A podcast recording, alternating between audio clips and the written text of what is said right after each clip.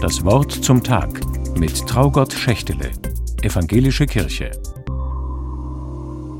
Ich liebe den Herbst. Er hat sonnige Tage, aber die Wärme der Sonne ist wohltuend und erträglich.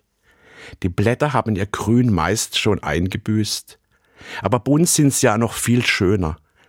Irgendwann wird die Kälte des Winters kommen, aber bis dahin ist es zum Glück noch lang.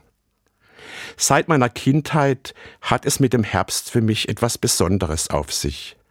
Herbst ist nicht nur der Name einer Jahreszeit, er ist auch mit einem Tätigkeitswort verbunden. Herbsten. Das bedeutet, dass die Trauben in den Weinbergen geerntet werden. Im Moment wird wieder geherbstet. Niemand wintert oder sommert, aber Herbsten, das hat sich als Tätigkeitswort durchgesetzt. Herbstzeit ist Erntezeit. Der beginnende Herbst, er könnte ja für mich als Mensch, der keinen eigenen Weinberg besitzt, den Einstieg in eine neue Phase im Jahr bedeuten. Ich blicke zurück auf den Anfang des Jahres und ich schaue, wo sich vielleicht bald etwas ernten lässt von dem, was ich gesät und bearbeitet habe. In einer Beziehung, im Beruf, in einem Projekt, in dem ich mich ehrenamtlich engagiere. Manches ist schon zur Ernte reif, anderes braucht noch etwas Zeit. In der Bibel ist das Ernten ein ganz zentrales Thema. Von Oliven und Trauben wird erzählt, die zur Ernte anstehen.